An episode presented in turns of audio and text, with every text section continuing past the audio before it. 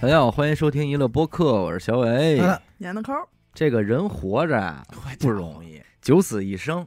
而且我觉得这次给咱们投稿来的听众哎尤其的命大，哎，真是有缘分，大家还能在这儿，咱们说听娱乐播客，点这播放键，哎呦，幸福。那我能不能理解，今天来投稿的都是属于福大命大造化大的？对，基本上都是死里逃生来的。嚯，按理说这是一个很难遇到的事儿，嗯，对，架不住啊，这帮人凑一块儿了，对嘿，就还就分出三六九等来了。哎呦，这这都不行了，哎有区别了。我不知道严科那边怎么样啊，我这边是被水淹的，一大梯队啊，车撞、嗯，车祸，车祸这块儿的，这也是比较好想到的。亲眼目睹死亡的，说自个儿同事就跳楼摔死在自个儿脚边五米，哦呦哟，跟妈妈躲雨，这雷扑就劈了三四米这儿，啊，这都是经历过的这就别出门了吧？以后咱们就是说，啊。水淹的呀，我也不再做过多的讲述了。嗯，普遍情况就是什么呀？跟朋友一块儿，甭管是游泳去了、嗯。划船去了，呛到这儿了，嗯，最后怎么着一弄被人救起来，但是也基本上濒临到那个，再晚一会儿会儿哎，就没了。当然了，也不乏一些咱们说在这这都都快死了啊，啊。这儿还这儿啊瞎琢磨呢。然后我这儿有一个，我给大家综合来说啊，快淹死了，嗯，死脑子里琢磨的是什么呀？说哎呦我操，完了，我要死了，哎呦，明天我会不会上新闻呢？啊，嘿我那个版面附在哪个版面？我这个尸体这个啊，我敢问这位听众，他到底是做什么？给不给我打马赛克？哦，我们学校会不会也因为这事儿登报啊？啊就看见自己校长受采访那一画面了，说谁谁谁同学是怎么样的啊？我这标题大概会怎么起？意外落水身亡啊！痛心，叹我心，说，您要是都想这么多了，要没走，咱是不是有点遗憾？是不是应该迈一步？是不是应该咱们说啊，如成就一下这事儿啊？然后还有什么呀？也是被淹水淹了，一帮伙伴在这儿嘛，嗯，他就要喊救命，但是每次都是救，不是咕噜咕噜咕噜，就就又淹回去了。啊啊，然后他就能听见旁边这哥们儿是他每上来救，旁边哎，占便宜，这时候还有点伦都他妈什么时候了？还他妈有伦理感，哎，这还伦理感呢？那儿都哎呀，哎，好外甥，再说舅舅有什么好抢着当的呀？啊你说这舅好外甥，啊舅好外甥，哎这朋友是不是现在也没联系了？咱们说能不能第二次出来的时候把那命喊出来？真是 先喊个命，啊！还有呢，也是被水淹了。他说我呀，一紧张了，我就爱笑，这嘴就是笑模样，但实际急坏了。急坏了。于是他被水淹了以后，就微笑着救命啊！啊跟那儿玩儿似的。跟这演，呃，上岸上朋友说：“你看那多好啊！哎，这逗咱们呢。我跟你 说快点吧，是不是走了有一会儿？万幸这个和刚才那没凑一块儿，要笑着模样还说救，他自己。也说：“说我这是我实在是太变态了，就差点死了。最后好来让人给弄岸边去了。嗯然后他还指责呢哥姐说：“你们怎么不救啊？”说：“你笑那么开心，谁能高兴的呀？所以这个听众啊，您咱要谨记一件事儿，就尽量就别沾这个了，嗯因为别的不说，您这样的您叫不来救生员，对，看见你了也不管你啊，不知道你干嘛呢？是不是？最后一个这个跟水有关的，还比较搞笑的这哥们儿啊，我真的咱说是给挑一大拇哥。小学五年级夏天，他不会游泳，结果哥儿几个呢撺掇着说咱们一块儿游泳去。嗯，按理说，他说我这身高啊，站直了，这水就到我肩膀，我应该不会淹着。那肯定。结果你这东西这不是那回事儿啊，脚底下一滑就就挣扎上了，挣扎上了。正常人他说这会儿都得喊救命啊，我不行，我这脸儿薄，脸儿薄。哎呦，你这说你这这玩意儿，就这时候还琢磨这个，真是我这还害臊啊真是害臊，要面子。然后脑子里就想什么，算了吧，就死了得了 真的假的？啊。说我就别给你们添麻就烦了。这边是活着，这边是面子，人家选择了面子，啊，哎呦要体面的走。哎，你真真就是这想法了，说算了吧，我别叫救命了，我就死了吧关，键我给人走了以后添，什么麻烦？啊，别让人瞧不起我呀，是不是？走了也没瞧得起你。而且人家是这么想，就想开了，啊想开了之后说，反正我也活不了了，我就这么死了吧，就直接全身放松了，哎呦，静待死亡。等，哎，也可能也就正因为这彻底放松，让他又重新飘起来了。嗨，哎，慢慢滑了滑了到岸边了。哎，到岸边说这害怕了，不游了。那他妈你准备的时候你干嘛呢？反正在这儿也提醒大家说，出去游泳做好安全措施，主要是提醒大家呀，别这么别拘着面拘着，哎，不然您说您没了，您那墓碑上写什么呀？不带喊救命的。我这儿呢是有几个这个车车祸的，呃车祸梯队的，哎，车祸梯队的。一四年八月，咱们听众开车送女朋友回来的路上正常行驶，咣的一声，眼前一黑。等再醒过来的时候，人已经躺在人行道上了。嚯，这这这怎么撞击？然后中间发完全不知道。再后来呢，就到医院，结果他只是右脚的小拇指骨折了，左边膝盖的韧带折了，右手有一点骨折。第二天来找他做笔录的警察就都特别惊讶，说你怎么活了？对，对啊。说你居然能活着，哦，然后就给他看了当时的监控，嗯。是一个酒驾的一百六十迈的车速，嗯。因为当时他是呃从后边追的他，哦，追的那一瞬间，把他的左后轮，就左边整个这车这一片嗯。全都削飞了。哦，好在啊，好在这咱不提倡啊，嗯。好在他没系安全带，所以所以他没有被勒死在那儿。哦，因为当时他整个左半边都没了，正好落地的地方还是绿化带，哦，给他缓冲了一下，捡了条命啊。那甭说了，讹烟的呗，发财了。对不对啊？咱们先说讹点子，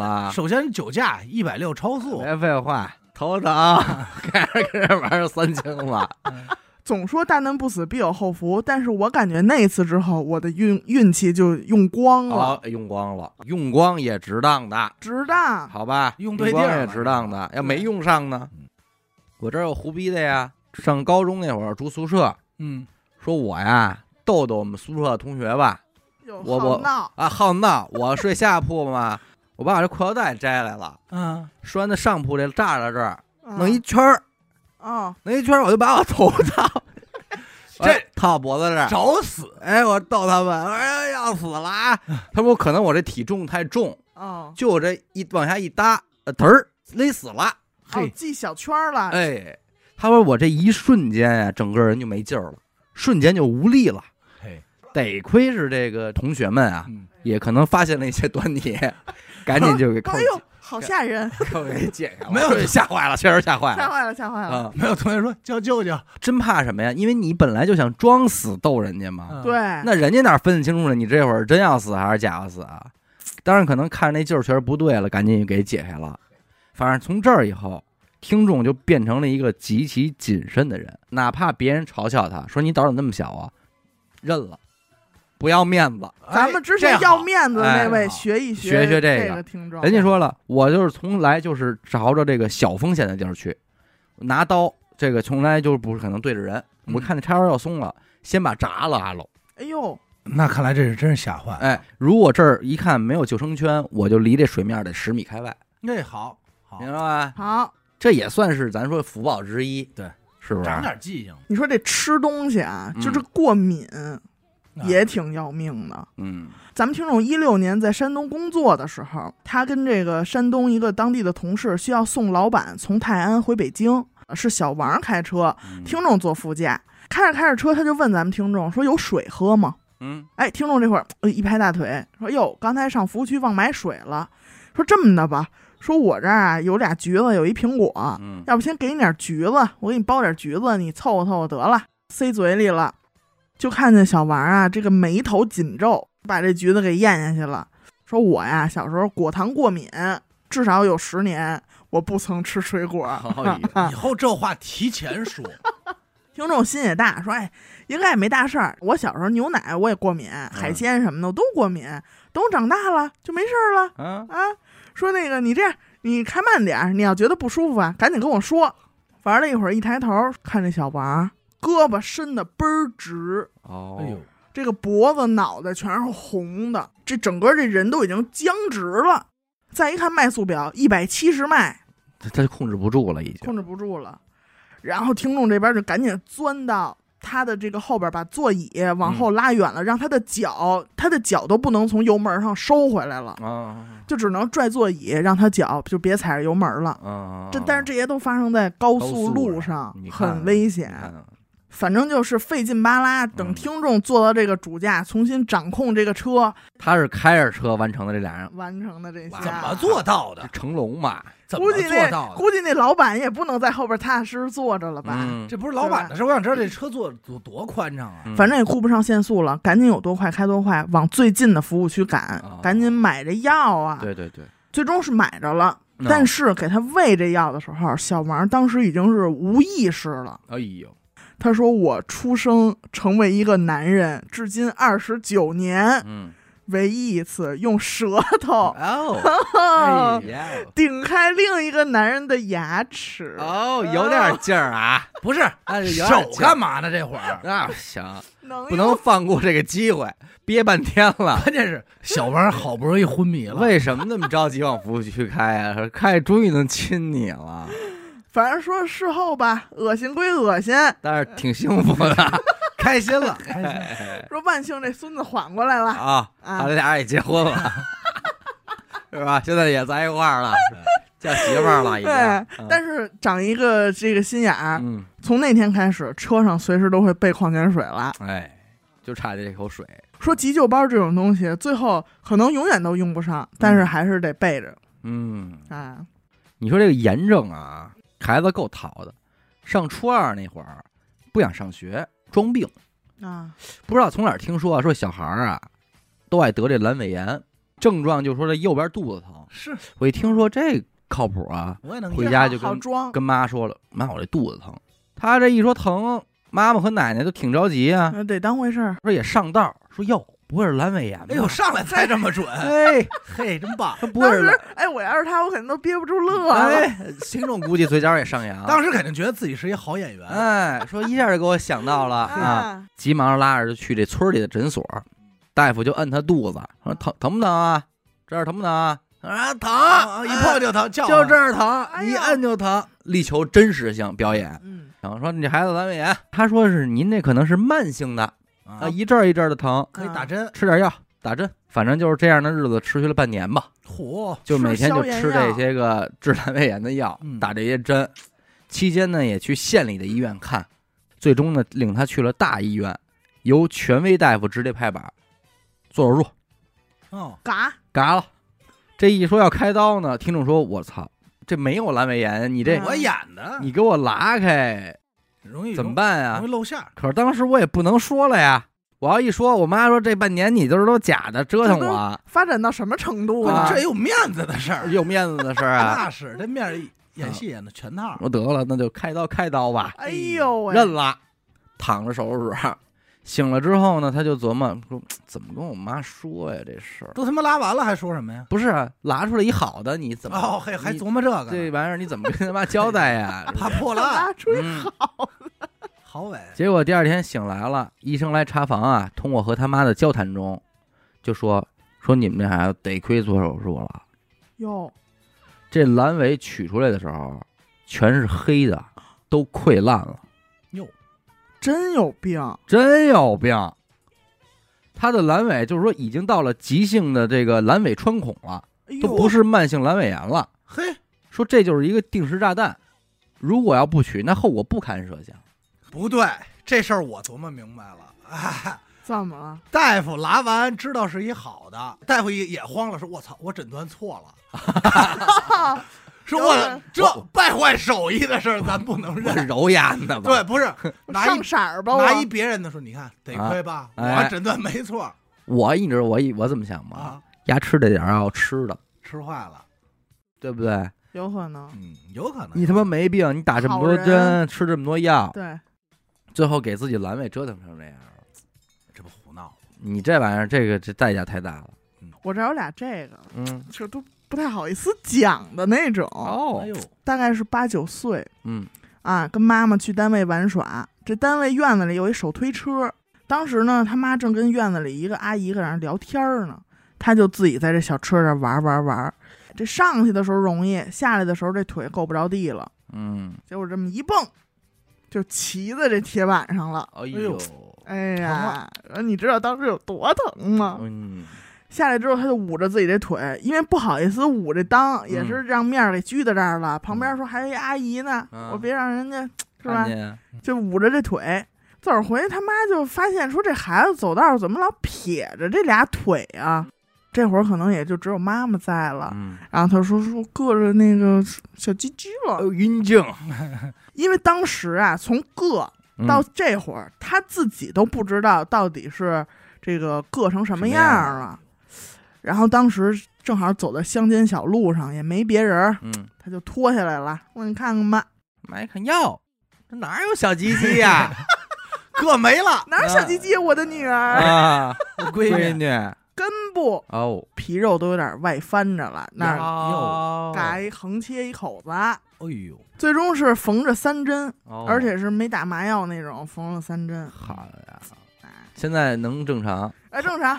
后来开车的时候给小王喂药来着吗，哦，是这姐们儿啊，是一块儿。是这姐们儿啊。后来开车的时候给小王喂的药，啊啊无独有偶啊，哎。无独有偶。哎。另外一位听众，九岁的时候在堂弟家聚餐，当时过年啊，嗯。一家人哎呦其乐融融在那儿吃饭。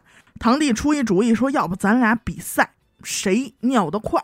听众当然同意了，说因为我自认为我是最快的男人，嗯 我想这东西也得争。这得亏是小时候。是，然后他们俩就同时起步，冲向了院子里边有一个下水道。嗯，当时听众穿的是一个带拉链儿的一裤子，哎，拉链儿一拉开，哎，正在这儿畅快淋漓的时候，他堂弟说：“我尿完了。哦”转身就往屋里跑。哦，这一下听众急了搁，这儿了，搁这儿输了嘛，也不管尿没尿完，直接就是这拉锁就要上了，是不是？要咬直肉，接 一拉拉锁，转身就也往屋里跑，传来一阵剧痛，那是哎呦，呃，卡的死死的，当时就哭了。说低头一看，拉上了，拉锁已经拉上了。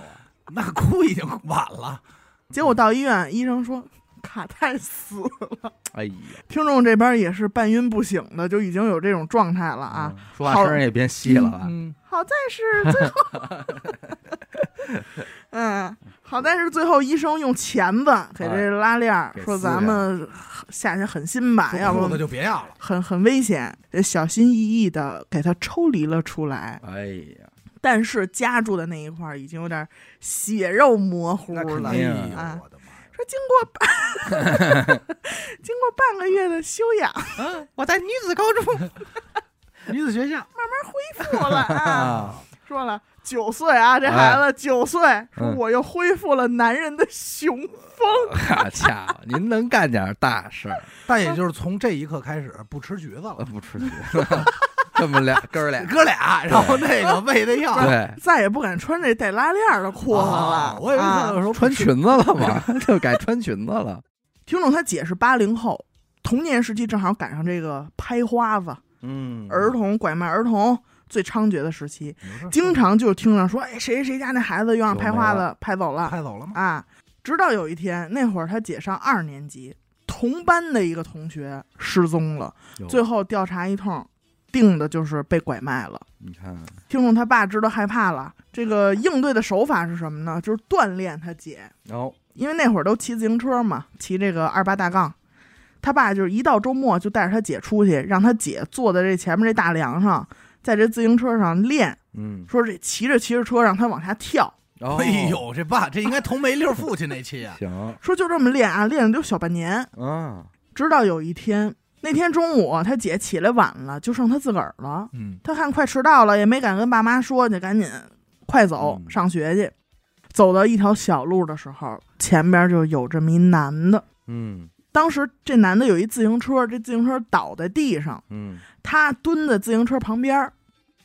他姐从他边上经过呀，这男的就跟他姐说话了，嗯，就搭话说：“哎，小姑娘，说我刚才摔一大跟头，嗯我现在这腿还疼呢，这自行车我推不起来了，你帮我一把我吧，嗯对你帮帮我，咱俩一块儿把这自行车推起来。”当时他姐也也不大，没多少心眼儿，而且还流行这个啊，学雷锋做好事嘛。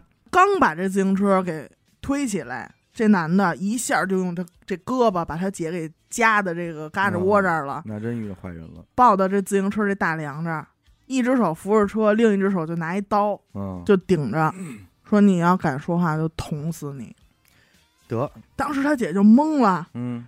那人贩子就骑着车就带着他姐就这么往前骑呀、嗯。但是咱说经过半年的训练呢，嗯。有成果，这个技术是相当的纯熟。嗯。他姐觉得差不多了，一下就从这个车上就跳下来了。跳的地方呢，就已经是大马路上了，嗯。有人了，嗯。哎。他就敢叫了，敢哭了。嗯这会儿也人多了，这人贩子也不敢，就是说嗯使用什么强硬的手段了。造次哎，骑着自行车算跑了。哦。那他这个还真是遇到这个，不能说人贩子，起码肯定是一个其实就是坏人人，就是人贩子。歹徒。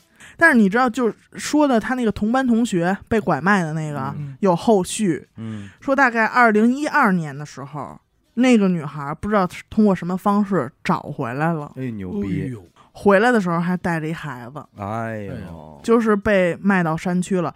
但是据他回忆，当时他被带走的时候，这个套路和咱们听众他姐遇到的套路如出一辙。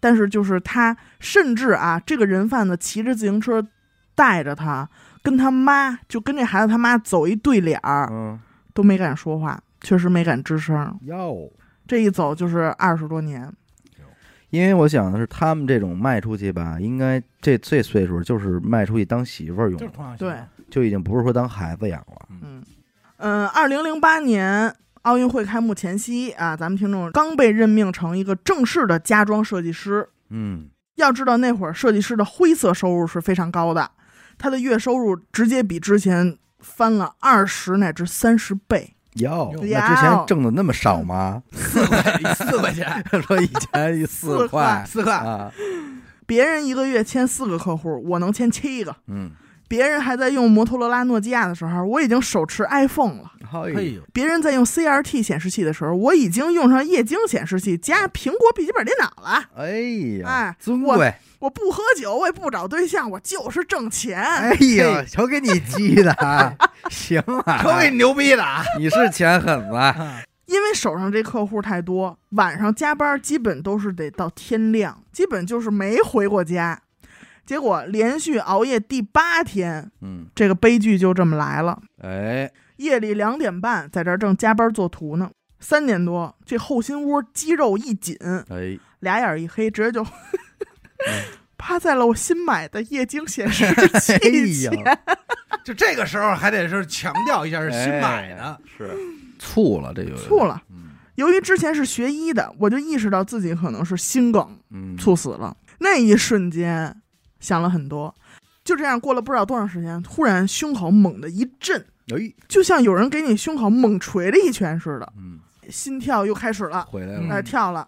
过一会儿坐起来了，擦着虚汗，看着这个新买的液晶显示器 上怎么老得强调他呀？啊，满屏幕的字符，就是脑袋趴键压出来的键盘上打的这样，打出字，中国字儿没啊？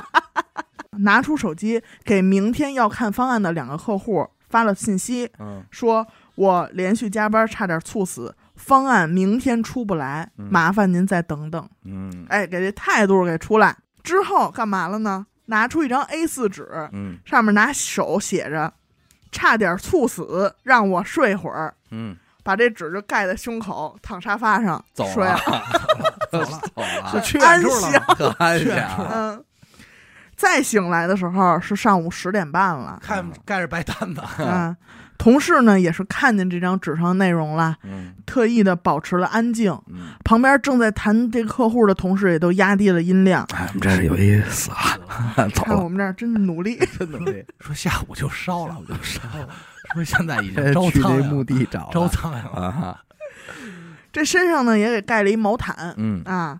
从此以后真怂了，哎，再也不熬夜了，钱也挣够了，是，客户也不那么玩命签了。嗯，呃，也嘱咐一下，说电台的听众很多都是像我当时一样的年轻人，嗯大家拼搏奋斗的过程中也要注意自己的身体。嗯，我呢是鬼使神差的活过来了，算幸运的，但是又有多少人能像我这么幸运呢？对，哎，那可不，最后说一句，老王我爱你，那够偏的。够。偏的，玩的够偏的，这你玩的这个 你这没弄懂啊，哎真是。没弄懂。哎呀，其实你看，咱们聊这么多都比较这个诙谐啊，跟死相关的，但实际上今天的投稿里边有很多是不诙谐的，嗯，甚至是沉重的。严肃的，我这儿有一个听众啊，二零年冬天某一天加班回家的晚上，到小区的时候已经凌晨一点了，进电梯打算上楼的时候，后边就跑着跟进来一人，跟我一块儿坐电梯。我呢摁了个十五层，这人就摁了一十四层。嗯，这人到了十四层就下去了，我就继续往上走呗。嗯，十五层电梯门一开，我出了电梯，正在掏钥匙打算开门呢。不知道是不是这个第六感的原因啊，嗯我就觉得我这后脊梁这儿嗖嗖往外冒凉风，一回头，看见和我坐电梯的那个人正在楼梯通道口那儿看着我呢，手里还攥了一把挺长的水果刀。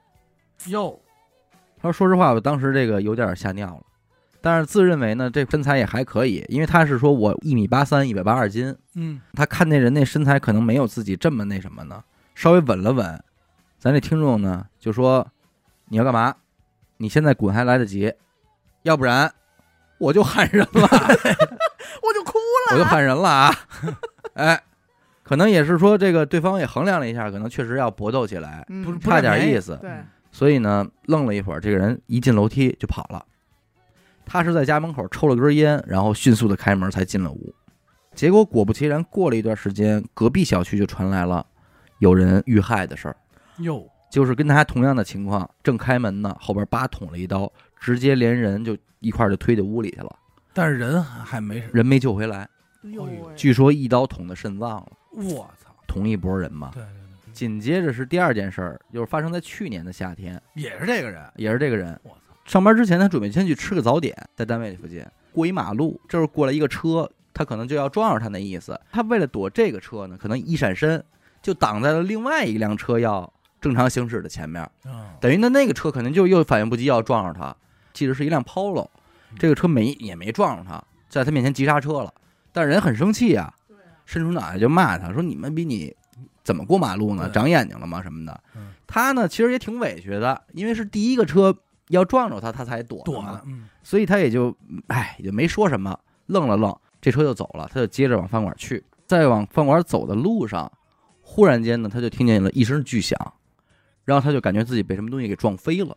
还有，哎，等他反应过来的时候呢，他感觉身上的肉就跟一滩水一样，感觉不到自己骨头的存在了，我操，然后身上也全是血，就感觉自己成血葫芦了。嗯，怎么回事儿啊？他要去的这个饭馆这一排的这个商业街嘛，底一排底商嘛，嗯这个饭馆燃气管道爆炸爆，炸，我操，这一排门脸都遭受了连锁反应。他其实伤的不重，但是他想说的是什么呢？真正死里逃生的点是，如果没有路上那个哎车对，撞还真是，跟他耽误了这一分钟，爆炸那会儿他至少已经坐在店里了，对，还真是，那他就已经没命了。嘿，擦肩，擦肩，擦肩，这是绝对擦肩，所以就是还是好命，还是有好命的，但是整个他没有，就是没有什么造成后，就比较呃没有，什么严重的后遗症，就是一些外伤，哦。呃，讹点钱也就，嗨，还是他妈讹钱的，这点逼事儿。嗯有命。我这一块儿有一听众呢，他是有过大概三次吧。第一次呢是很小，他帮他姑姑家擦玻璃，擦着擦着，他觉得玻璃外边脏，一着急就出去了，嚯，擦也擦干净了，而且越擦越远。忽然间觉得，哟，我我是不是这样有点危险呀、我说出来太多了，想到这儿的时候，也就往下看了一眼，而碰巧这会儿还刮了一阵风嗯，风一吹，他还真的有一个趔趄。最后他说：“我是用左手的这个大拇指和食指捏着一个地儿，给身体给带回来的。后来慢慢的上大学了，他考到了一个丽江的学校。从北京到丽江呢，他得先坐坐火车到昆明，对，然后再从昆明去丽江，哎，然后再从昆明去丽江。在昆明等车这会儿呢，忽然就看到人群开始奔跑起来了。哟，哦，哎是那事儿吧？是那事儿，我操，就是这是见证人啊！见证人，我操，就是昆明火车站砍人。他当时在昆明火车站，但是幸好是他离这个歹徒还是有一定距离的，所以他没那么近。他能逃跑。这以后他值得吹牛逼，说他哥们儿知道吗？当年啊，昆明砍人那会儿我就在呢。我操，后来毕业之后呢，到天津工作。二零一五年的八月十二号，他在这个银行完事儿之后，理论上他每天都是坐地铁，但但是由于他是工作，所以他能打车给报销。在打车的时候，经过这个地铁站，他就听见了地下有这个麻雷子声。他还跟司机说呢，说这什么声啊？司机也挺淡定的，反正这样。后来才知道就是就是八幺二嘛，就是天津港，嗯，哦，爆炸，对，那个是这他他妈也 在呢，也在呢，他是赶上了，因为天津港爆炸实际上是有这个地铁也我也折了好几啊，个，我知道，等于他在地铁上边没坐地铁，没坐地铁，这他妈也在呢，哎，也是这两件大事他都在场。有点命，我这儿这个真的是看的时候，我已经脚趾头抠地了。哎，一三年左右，下班开车回家，车往东走，在学院南路中央财经大学南门附近有个路口交汇铁路。这地儿听着可太近了，对嗯那天晚上他开到那儿就堵车，走着走着正好堵在这个铁路交汇的这儿，哎，在铁轨上的时候，嗯，车前后一前一后，那火车道那俩挡杆儿下来了。有。正好把他和他左左边左手边还有一个跟他平行的一辆车给关的这啊里了。两辆啊，两辆，然后就开始播放火车要经过那指示语，叮铃铃了，已经。嗯。请到栅栏外等候。说我也没多想，因为以前走这条路也见过火车，等这火车过去也挺长时间的，他就觉得还有余量，嗯，还有时间。结果又过了两分钟，前面两分钟，对前面堵的依然是严丝合缝，他这个车依然是卡在这个位置，而且这杆儿也没有要抬起来的意思，嗯，就给捐那儿。他就疑惑了，他说这还真没人管，他就开始搜附近这岗亭，看哪有什么执勤的人没有。嗯，嗯，结果也没发现。这个时候，看见远处火车头缓缓驶来，哎，真慌了，定了定神儿，看见前面，说我撞过去，嗯，我也撞不过去，因为前面就车。对呀，这个时候，他旁边不还有一车呢吗？嗯这司机也慌了，开始疯狂的摁喇叭，嗯原地就在那儿揉裤，看看能不能给自己这个错开点儿错开点儿。嗯，这火车驶过来，这地面儿这震动都感觉到了。哎，好在这会儿，这个杆儿抬起来了。嗯，也不知道是谁在控制啊。嗯这会儿这杆儿抬起来了，而且正好是他们前一排的车，可能通过刚才他们摁喇叭呀、咆哮什么的，正好给他们俩闪出来了一个车身的空档，嗯，他们俩就这杆儿刚一抬，这刚能过车，就直接一左一右往前一插。嗯这会儿这火车头贴着他们车屁股就过去了，啊，那么千钧一发，千钧一发。这我应该在场呢。是吧？对我碰见过两回，一个是五道口那斜铁道，嗯，一个就是造句庙。竟有如此缘分，对，因为他刚才说的时候，我就已经感觉到应该是我在场呢。你抬的那杆儿，不是不是，有两回，第一回在五道他口放的那个，第一回在五道口的时候，卡着是辆金杯，嗯，当时所有人都慌了，那金杯是坏在火车道那儿哎，呦喂，就死活动不了。火车已经过来了，就是所有人下车推去了，推去了，把这金杯这往后推，斜着插在这儿。嗯，这个金杯和这个火车过去，大概也就一拳。哦当时到那儿的时候，就最后是那个。那个就是管管火车道那大哥喊了说：“先走吧。”嗯，然后所有人都散开，然后火车擦着过去。嗯这是就是当时就已经是觉得肯定是撞上了，嗯蹭过去。还有一回，这回我应我真应该在场呢。啊，我因为他一说，我的脑海脑脑海中有画面，就俩车困那儿。插出去，对，这你说这是怎么造成这种低级的错误啊？就有可能人一不在三，年左右，那真有可能。你看，一三年我去那边，应该是在那边有一网吧。嗨，这位听众啊，北京人，有媳妇儿也有孩子，孩子还很小，刚刚出生不久那种普通家庭，没房没车，在外边租房住，日子呢紧巴着能过，俩人的工资呢大几千那样。明白？二二年世界杯入坑的这个足球，下来这琢磨心了，啊琢磨这事儿了好。好玩玩。其实就是去年嘛。对对。他说，因为我每个月兜里啊也就几百块钱零花钱，所以刚开始呢我就两块十块的买。整个世界杯下来之后啊，他是输了几十块钱，上道了。于是就开始看各种数据资料，学习分析。第二个月吧，有些眉目了，虽然还在输钱，但是输的少了，而且他同时呢还在复盘各种数据，继续优化嗯。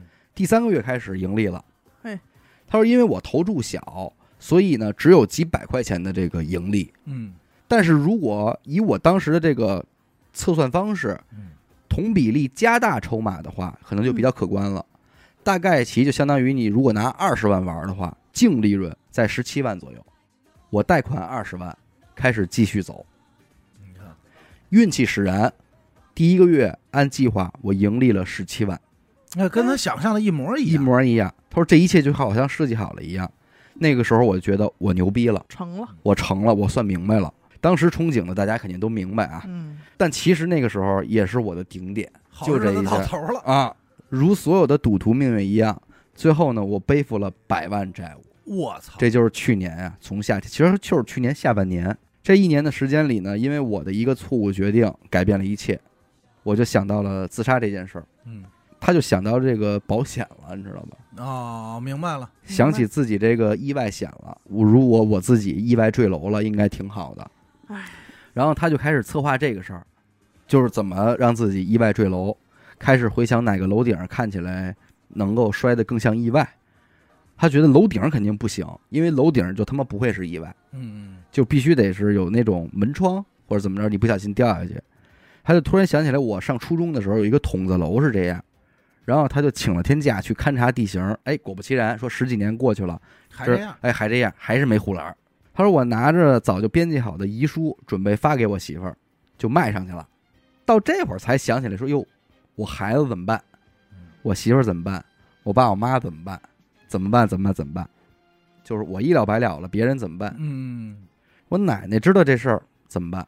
就想到这些之后呢，就是说那就还是算了吧。其实他说我要是早坦白的话，我也不会欠到一百多，越陷越深吧。明白赌。徒心理，哎，混起来了。他说故事的结尾呢，就是亲戚朋友全家人都在为我的傻逼行为擦屁股，媳妇儿呢已经准备去民政局办手续了。此时此刻，他就觉得自己的恶果自己食。不管怎么说，虽然媳妇儿即将离开我，我也不能陪伴孩子继续成长了。我现在就想过好媳妇儿和孩子暂时还在的每一天，多余的都不能想了。哎，然后剩下的就是用下半生去弥补他们，弥补所有帮助过我的人。从去年世界杯他才入坑，到今天他给咱们投稿，真没多长时间。就一年。嗯，咱们听众啊，他在二零一五年的时候生了一场重病——格林巴利综合症，肌肉呃神经的这个这块儿的病，就是你浑身都是麻的，你没有劲儿，麻木的那种，就瘫痪啊，啊，整个人就崩溃了，嗯，一心寻死。说这种心情，如果没有得过抑郁症的人是体会不到的。他活着的每一刻，包括未来没到来的每一刻，都是无比痛苦的。嗯而且是比身体的疼痛更折磨人的。接下来就做了一些不可挽回的事情，具体方式不说了，怎么抢救的咱们也不说了。抢救了大概七八天，花了家里十万块钱，而且因为是这种行为不给报销嗯，啊，这个是一个冷知识，大家一定要记住。及腰的长发剃光头，身上不给穿衣服，胸口贴着各种监护，然后嗓子里边插着呼吸机，就又没有尊严了。哎，嗯，大腿的根动脉也插了根管儿，全身换了好几遍血，这么救回来的。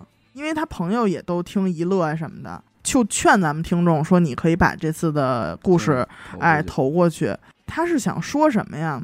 前段时间这个李玟嗯，去世的那天，嗯，咱们听众就想了很多，因为如果是以前他正在生病的时候，他会羡慕一个人终于离开了，逃离了这个世界。哎呀，哦，但是他现在他好了，嗯他痊愈了，他会惋惜。嗯，面对这个抑郁症病人的离开，他会惋惜，说虽然他是离开了这些，但是他治愈的那一刻，他再也感受不到了。啊，这是他最大的一个体会嗯。他说：“我也同样觉得自己能活下来很幸运，嗯嗯，活着就有很多可能，对吧？所以真的真的不能轻易放弃。也许你有情绪问题，不管是抑郁症啊、焦虑症、双向情感障碍等等，嗯不要害怕，不要自卑。他说，其实有一句毒鸡汤，其实一点都不毒，嗯，就是时间是治愈一切的良药。对，这次也是听众啊，用他自己的这个切身经历体验了一下这些痛苦，他终于可以这个松一口气啊，给咱们投这个稿。反正那个时候，他真切的感受到的那个死亡和疼，嗯是给他留下很深影响的。嗯，也同样感受到了爱他的人他们的心情。听众说：“我也许不能劝导抑郁症患者啊，未来有多么多么美好，你要怎么怎么样。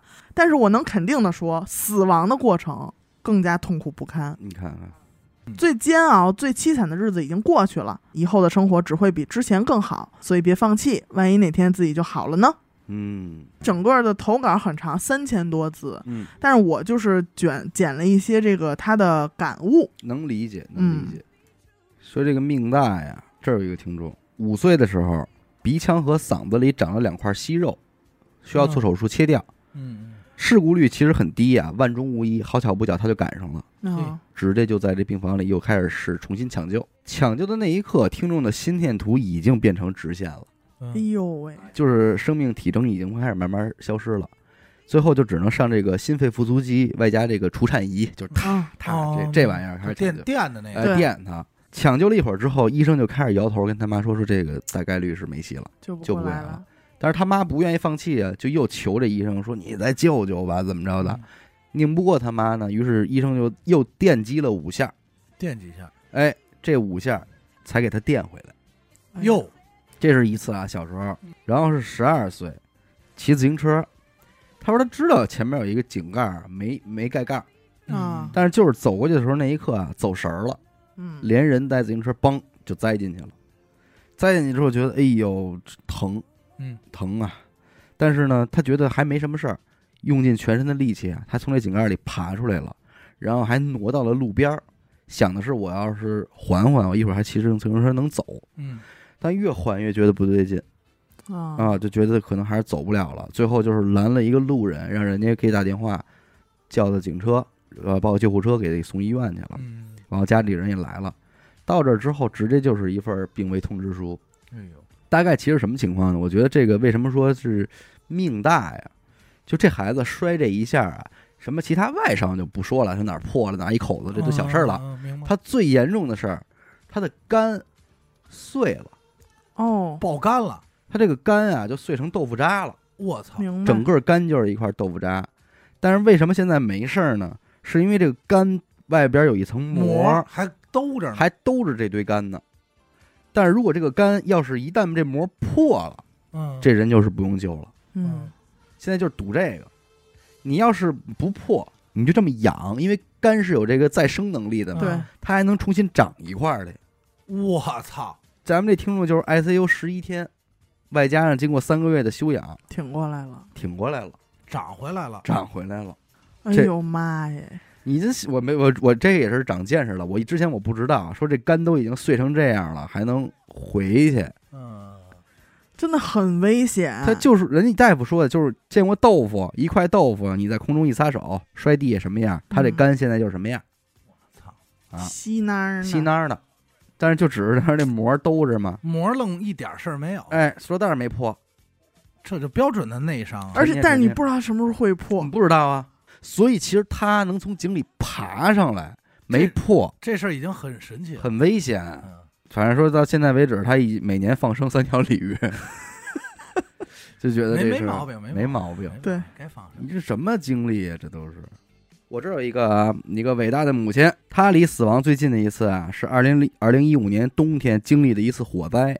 我她是山东人，嫁到了天津，工作单位离婆婆家也非常近。但是其实婆婆也挺不容易的，每天除了帮她照顾这个才满一周的孩子以外啊，家里边还有一位阿尔兹海默症的奶奶，哦，全指她这婆婆一人看着嘛。临近中午十二点左右，婆婆给打电话，带着哭腔说着火了，说现在屋里全是烟。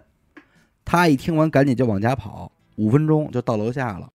这会儿楼下就已经站满人了，消防员也也已经在楼下了，警戒线拉起来了。但是消防车因为这消防通道被占用，进不来。他一看这情形就非常着急，想往里钻，但是人家肯定不让你进了。进。得亏人家说是本地住的嘛，他知道旁边还有一个小门能绕上去。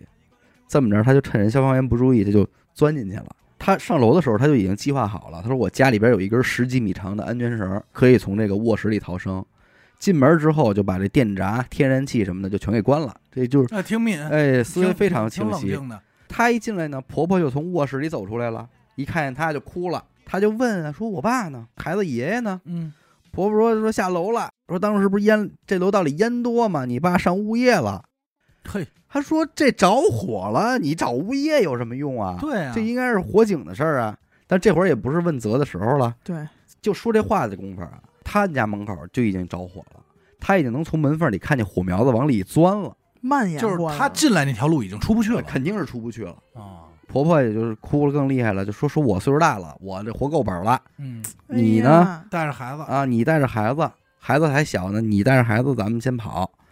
他就一边安慰说没事儿，他说消防员已经在楼下了，一边说呢，一边就拿着安全绳拴床腿儿，开窗户跟楼下喊说：“哎，各位街坊啊，我们家里边这老人孩子，咱们跑一下，嗯，你们给接着点儿什么的让我们。跑跑怎么样？哎，这接应着，嗯，哎，也就是这个时候千钧一发的时候，听见这个有人敲门，啊，消防员说屋里有人吗？哎哎呦，好安全啊，好踏实，帅帅帅帅帅，屋里有人吗？我火已经灭了。咱们这听众才开始哭出来。哭出来。嗯，吓坏了。人的本能就肾上腺素在那儿给你盯着，哎，怎么着的火呢？是楼道里这弱电井着的火。哦，哦，这玩意儿它上下有的时候它薄，它能通上来。但是为什么这火苗子能往他们家门里钻啊？因为他们家这个入户门一开门就是一弱电井，嗯，而这弱电井里边由于它门锁是坏的，嗯，老太太老往里边扔纸壳儿。啊，都攒在那儿了，了，你这一下他们着了，那可不就往里钻吗？对。嗯。这事儿完了之后，咱们听众也是给全家人叫一块儿开会，哎，说第一，楼道里这纸盒子谁放的？如果是你们放的，以后不能再放了。嗯，家里的所有的纸盒拆完了当天扔掉。第二，家里要常备灭火器、安全绳索。嗯，第三，关于孩子爷爷，呃，提出批评那是啊，点名批评，点名批评，爷爷太没溜了，怎么能把孩子、老人都搁家？你这就出去了。还有就是咱们家的车，以后无论在哪儿停车，一律不许占用消防通道。这哎鼓，个掌啊，哎这这这对对点个赞，这这这儿媳妇儿啊，好儿媳妇这儿，儿媳妇儿当家呢。之后再换房，首先不考虑高层小区了，对，其次是什么呀？必须得挨消防站近。现在住这个啊就在消防站消防边儿上呃边上隔壁说就是着火了，消防车不用出警都能滋着我们，你这落下病了。但是也是全家人死里逃生的这么一个，对吧那？你可不一朝被蛇咬，十年怕井绳，十年，怕井绳啊！真是害怕了。哎，听听我这个吧。不知道主播们有没有听过大兴安岭这个地方？嗯，嗯，那是我的家乡。哎，一六年暑假，他就带着一些同学呀，嗯正好这里边山货啊也都下来了，决定在这儿旅旅游，嗯，去林区探险。他们本来打算当天往返，但是因为人多啊，也带了帐篷、不少的补给，还开了一个越野车。当时他们就跟着几个当地上山的车，因为人家道儿比较熟，就驶向了原始森林的深处，在这儿就搭起了帐篷。突然，这会儿就听见一男生说：“你们听，外边什么动静？”嗯，大家瞬间就安静下来了。一阵很嘈杂的野鸟那种乱飞的声儿。叽，里呱啦的，哎，叽里呱啦、滋儿喳的，然后就是一声声闷乎乎的，像什么东西往地上砸的那种声音，我操，想都没想，直接就把这个帐篷拉开了。这是什么东西哎，啊？说我看看吧？真，高兴，哎钻出来一看，也就离他们有个一二百米，嗯。一个黑乎乎的东西正在往树上爬呢。嗯，熊，哎哎，呦，熊出没，爬一半儿就掉下来，哎，就是他们听见的那个墩墩的声儿，吨吨的那声嗯，所有人都僵住了，嗯不敢出声，也不敢动，脑子里就想怎么办？可是该死，一条可行的办法都没有。那可不，僵持了一会儿啊，理性回归了。我们商量好，以最快、最安静、最敏捷的动作冲回车里，盯好了自己准备开的那车门儿。啊，那还行，那些个什么帐篷啊、背包、钱财乃身外之物，咱们就不要了。嗯直到上了车，他们就赶紧启动嗯开走，才敢回头看看后边这熊。嗯，但是还好啊，这个熊可能还是比较执着于爬树这件事儿，没搭搭理他们他根本就没没往他们这边看，差不多就还在原地那儿晃悠什么的。那怎么着？咱们找熊去过去，啊看看哎，妈呢？追我呀！后来就为为什么知道危险呢？下山以后才知道他们已经翻过山了，已经到了另一个区了，真是没人去的那么一个野地方。反正后来呢，跟好多人讲，他们有的都不信，嗯因为觉得特别超现实，像电影里的情节。这有什么超现实的？你在兴安岭里遇见熊，熊对啊啊、反正这就是目前人生中离危险最近的一次了。这这故事告诉我们啊，别瞎去远地儿。刚才咱们不是讲了一灭火的吗？就说这个消防员一说话还显得挺安全哈。嗯那咱们听众里呢，就有一位消防员，哟，人家在这给咱们分享了一个他离死亡最近的一刻。我先哦我先敬一礼吧。哎，先敬一礼吧。啊，在北京消防服役，除了负责辖区内的日常抢险救援，还负责北京乃至整个华北地区的核生化事故处置。哦嗯，这方面的任务。其实平时演习训练非常多，但是真正能够发生核事故的处置是非常少的，明白。就几乎没有。嗯说到了那天啊，我站凌晨二到四的岗，刚换完岗，准备上楼睡觉呢，就看到专勤班灯火通明在接警，心想着，哎，战友们又要辛苦了。结果不一会儿呢，警铃响了，专勤班的战友里边广播里喊：“通州防化救援，通州防化救援。”来了，转身就往楼下车里跑。班长是一脸这个严肃，啊，别聊天了，脑子里边过一过甲烷的这个化学特性和处置方式。从丰台啊开到通州有一定距离，不知道过了多久呢，他们到了现场，中队长呢也交代了现场的一个情况，其实是什么呢？一辆装载着液态甲烷的槽罐车在这个镇子里边夜间行驶，由于司机疲劳，拐弯的时候就撞着这个沿街的商铺了，爆炸了。哦司机当场身亡，然后商铺里的老人也就没了，其余人员都已经疏散了。现在就是槽罐车已经爆炸过两次了，但是再次爆炸的概率很小了，已经基本没有危险了。所以他们的主要任务呢，就是去测一下现场的气体参数，大概率其实就是完成一下流程，就是让他和两个比他早一年的战友来执行这个任务。嗯他说，现场呢，通州之瑞的战友一直在距离罐车二三十米的位置，用水枪压制这个油罐车，就滋呗。嗯所以现场就像下雨一样，他要不断的擦拭这个面罩，才能看清路。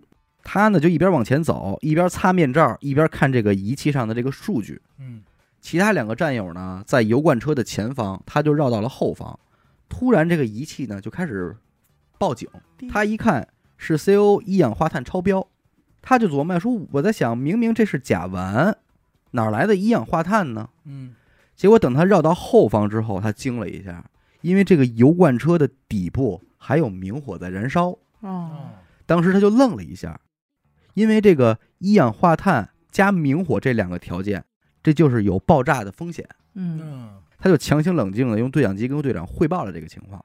这个时候，听众啊脑子里边就用这个仅有的化学知识在脑海里边飞速运转，就想到因为现场一直在用水枪压制，甲烷和空气接触不充分燃烧就会产生一氧化碳。嗯哦，然后他就立即汇报嘛，再加上明火罐藏在底下，就一直扑灭不着。然后中队长也就比较着急了，说让他们立即撤离现场。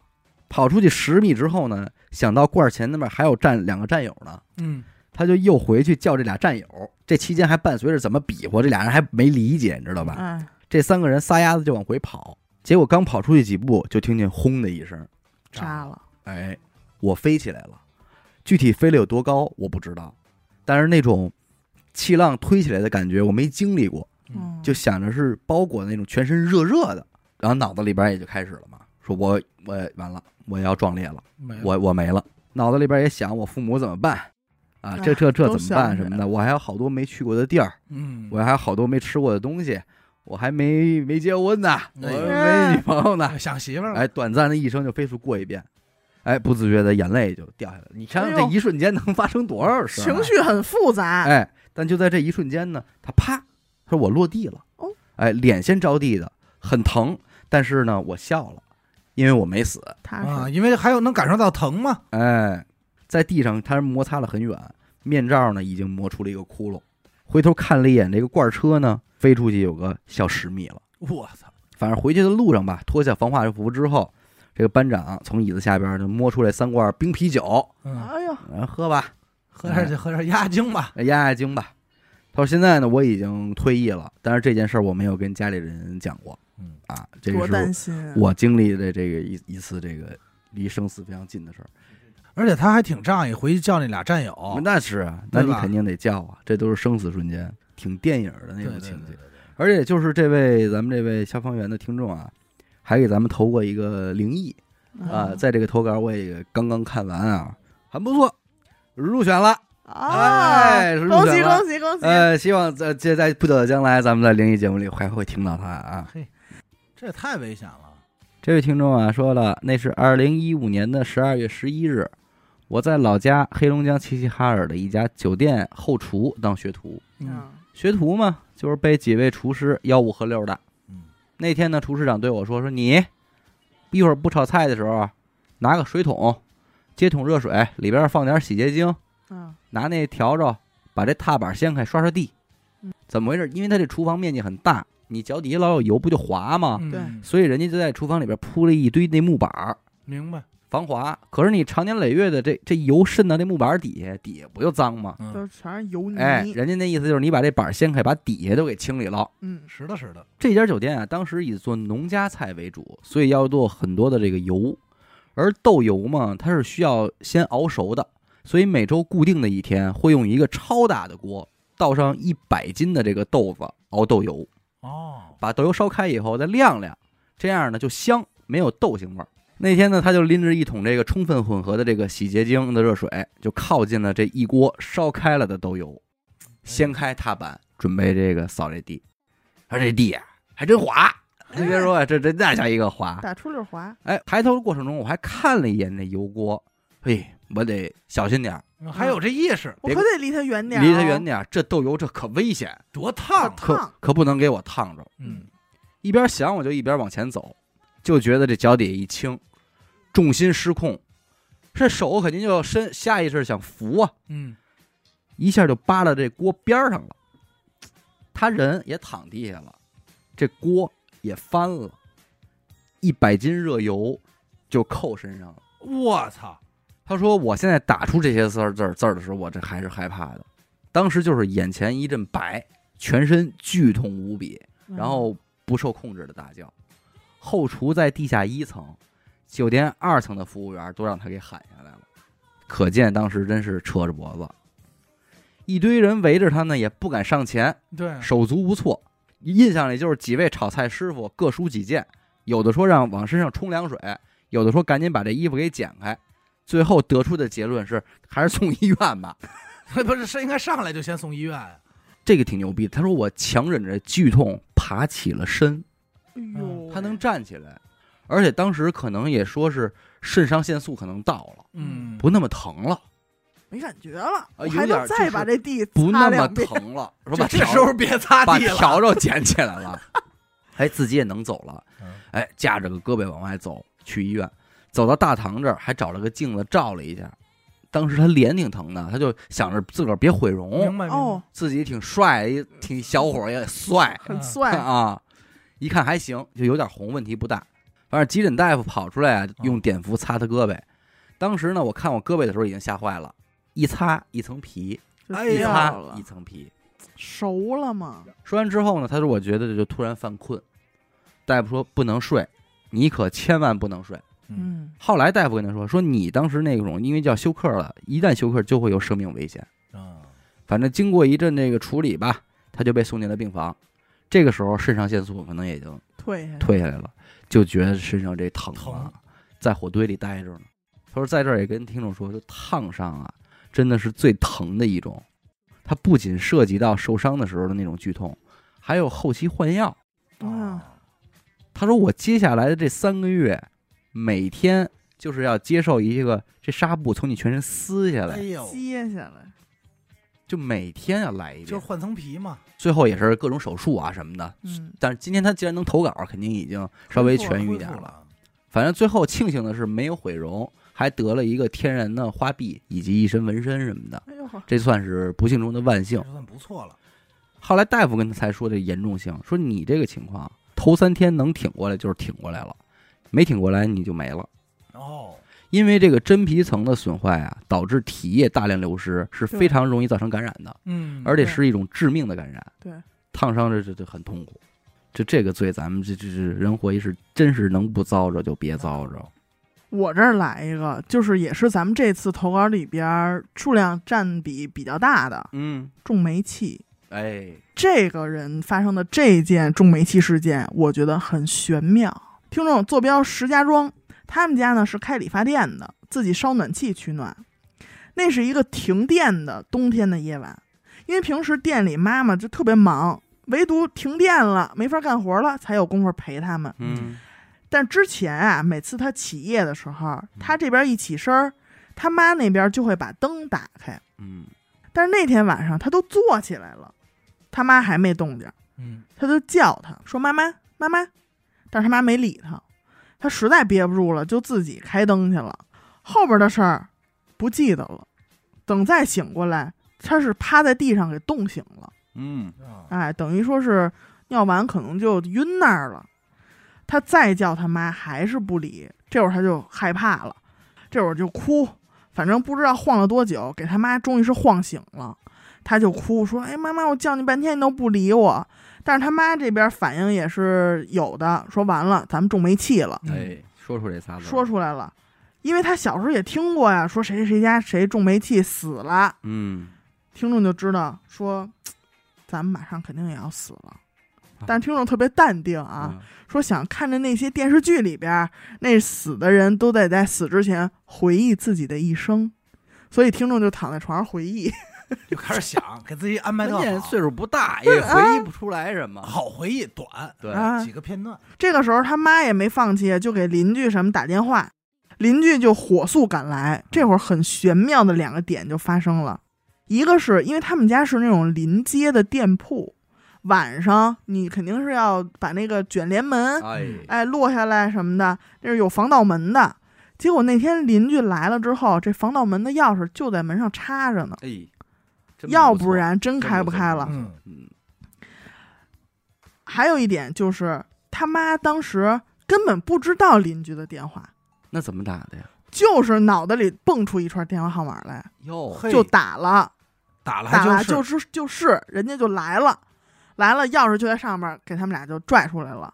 这可够妙的了。还有，其实还有一点啊是事后聊起来这件事儿，是说什么呀？那天晚上他妈睡着的时候在做一个梦，嗯，这个娘儿俩坐车等车想去他姥姥家，嗯。但是他们当地呢是只在他姥姥他们村儿有一个火葬场，嗯，一直等不来，结果就听见耳边吵吵吵吵吵，孩子跟那儿晃，嗯。他妈才醒的，有点玄妙。有点玄妙吧？嗯。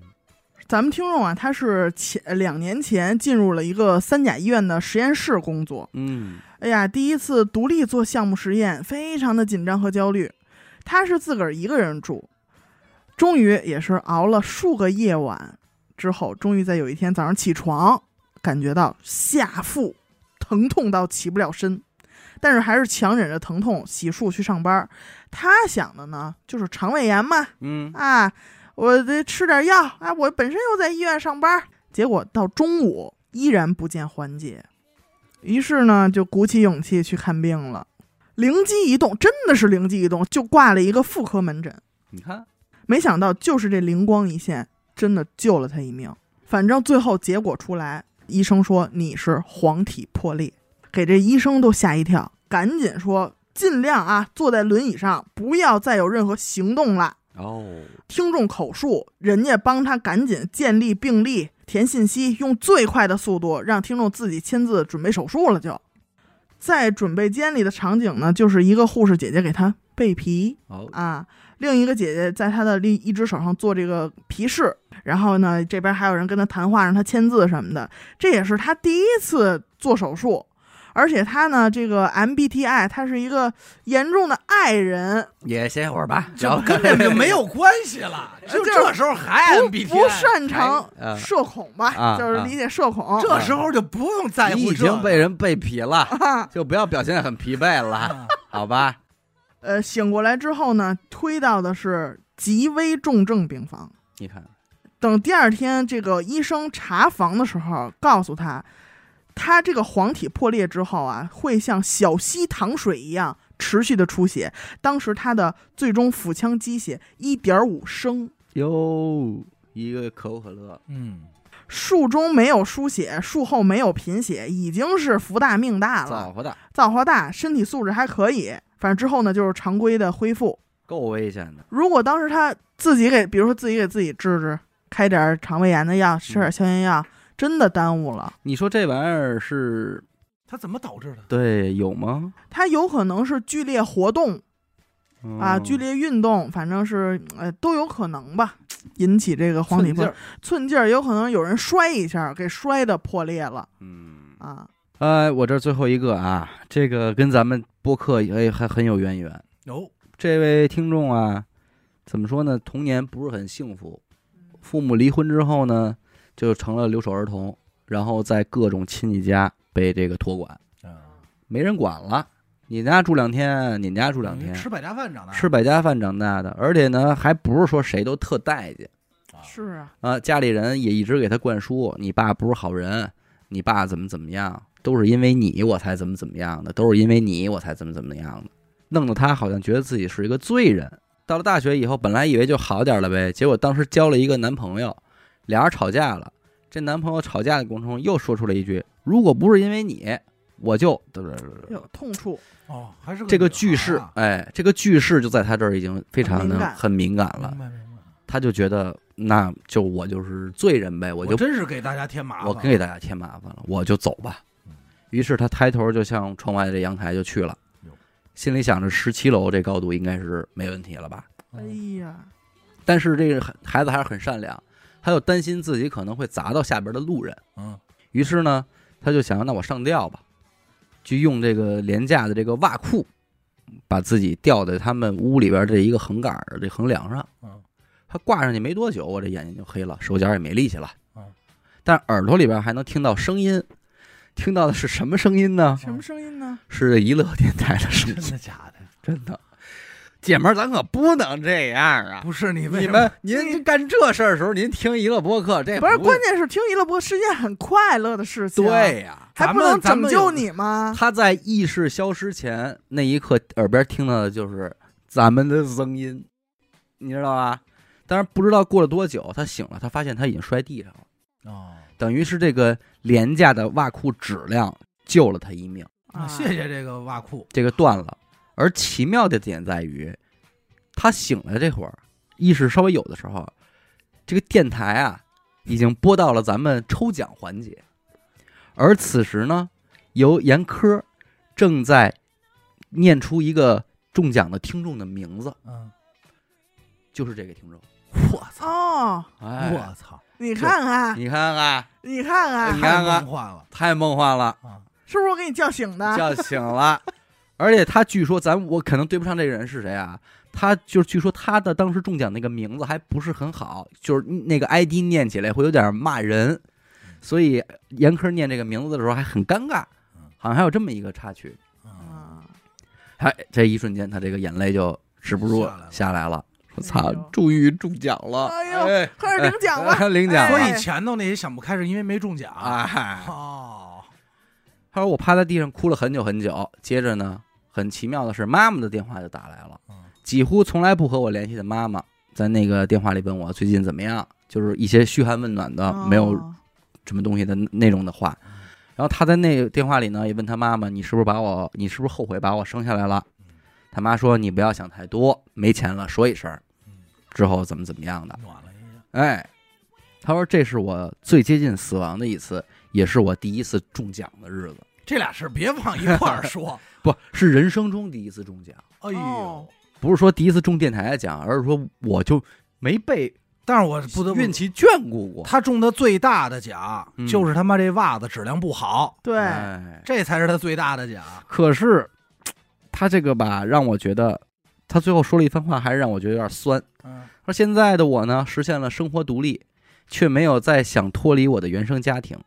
当我跳出来，以第三者的视角去看过去所有遇到的困境的时候，也能去试着理解一些事情了。啊，释然了，哎，稍微释然了。最后啊，真的非常感谢当年一乐抽中了我，能美美的吃上顶配炸串儿夹馍，真的太感动了。祝你们越办越好。干嘛呀，姐们儿？不吃呗，不至。你干嘛呀？什哪儿啊？哪儿呢？这个炸串儿，咱们说这夹馍啊，我们也想吃，哎呦，不至于，不至于。这个抽的什么奖啊？他要说他要是说能买东西的话，应该是现现金。金红包，但是咱们现金抽奖的话，其实是很少的。不是最早好像是有，最早有，最早有过现金，哎呀，生活还是很美好的。对，咱们之间还是有这缘分，对，是不是？缘分至此。缘分至此。反正最后吧，我觉得有一个听众，他是投稿了他亲人离去之后，他觉得死亡离他很近的一个感受。嗯，那投稿本身呢，我就不念了。可是他在开篇说了一番话，我觉得是一个跟这期节目非常好的一个总结。他说：“我活了三十一年，没有直面过死亡，但是他就像一个从来不会打扰你、永远忠实的听众，在你身边，在你周围，在人生的边缘站着，看着你，凝视你，凝视你。这不就是死神吗？对，所以就是这个死亡啊，可能其实就无时无刻的在旁边看着你呢。所以嗯他不来找咱们的时候，咱们别找他，哎，咱们没事没事去，别去啊看他去，别捅咕人家，好吗？你一招他，他啪！而且我觉得就是可以时常的想一想，哎呦，这个世界危险不危险啊？有的时候我走在街上，我看着这车车水马龙的这个街道，我都觉得很危险。嗯，就是我我往这边走五米，嗯我就死了嗯，就这道理。对，你知道我看见过一回，真是给我吓坏了。就是在天通苑那个地铁站出来以后，他那个站台出站口做的修的特高嘛，特别大，然后上头顶棚是镶的那种金属板，嗯离地应该是有个至少应该有个三层楼高。嗯，有俩人从这儿出来，我就在这边上抽烟呢，我刚从地铁站出来，然后跟一朋友正聊天抽烟呢，那金属板哗就全下来了，嗯，那俩人就在那底下没砸着。嘿，然后当时一声巨响，然后那俩人也吓坏了，然后真是擦肩而过啊！因为他第一反应是摸摸自己这个胳膊，就是蹭擦着下来了那俩人。然后当时我离得大概可能有个也就五六米，声儿巨大，然后就是愣是没砸着人。其实你这种情况在今年投稿里是嗯，挺多的一对种情况。这要砸着肯定是没了对，就就平了。